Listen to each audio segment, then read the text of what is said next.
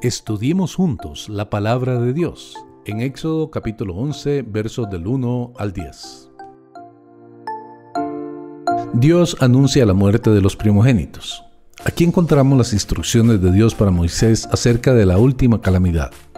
Mucho antes de esto, Dios le dijo a Moisés que él mandaría una plaga a Egipto, la cual causaría la muerte de los primogénitos. Éxodo 4, 21 al 23. Después de esta plaga final, Faraón no solamente permitiría a Israel marcharse, él los echaría. Faraón aún no estaba convencido, pero el pueblo de Egipto ya deseaba ver al pueblo de Israel marcharse. Deseaban tanto que se marcharan que les dieron regalos de plata y de oro para que se fueran. Así fue como los esclavos de Israel recibieron su salario del tiempo que estuvieron como esclavos y del cómo no se fueron de Egipto con las manos vacías. Estas joyas fueron usadas después para adornar y enriquecer el santuario. Estas brillaban en el peto del sumo sacerdote, brillaban en los vasos sagrados. Aun cuando el faraón de no estaba persuadido, todo Egipto, incluyendo a los siervos de Faraón, sabían que Jehová Dios era más grande que los dioses de Egipto y que Moisés era un siervo de este gran Dios. Es interesante que la relevancia que no tuvo siendo príncipe de Egipto, la tuvo siendo príncipe de Dios.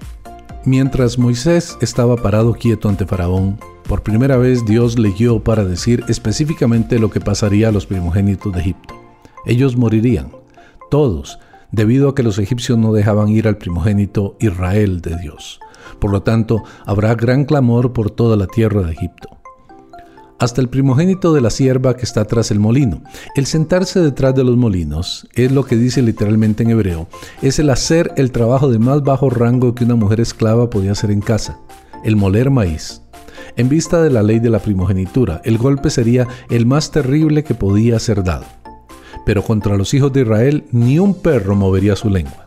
A pesar de la gran calamidad por venir, Dios le permitiría a los egipcios la habilidad de ver la situación como en realidad era.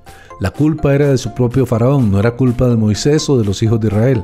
Esto era aún peor una noticia para Faraón. Quizás a un político no le importaría la calamidad si puede culpar a alguien más. Aquí Dios promete al mismo Faraón que él llevará la culpa.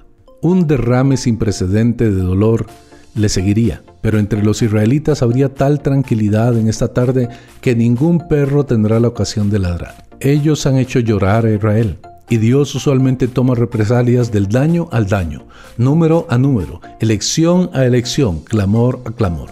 Quizás algunos en ese día, incluyendo el faraón, les fue fácil decir, los egipcios tienen dioses y los israelitas tienen un dios.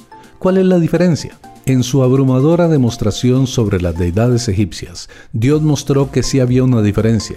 Dios mismo puso la diferencia entre aquellos quienes son su pueblo y aquellos quienes no lo son. Hay muchas distinciones entre los hombres las cuales un día desaparecerán, pero permitan recordarles que en un inicio esta es una distinción eterna. Las últimas palabras de Moisés a Faraón le dijeron que él y el resto de los egipcios le ordenarían al pueblo de Israel marcharse.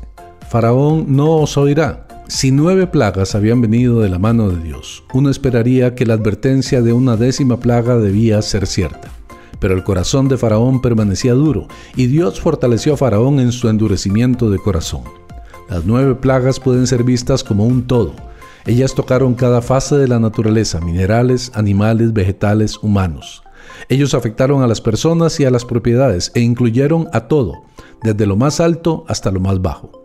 Aquí por cuarta ocasión se nos dice que Dios endureció el corazón de Faraón, pero Dios nunca endureció el corazón de Faraón, sino hasta que Él lo endureció primero en contra del Señor y de su pueblo.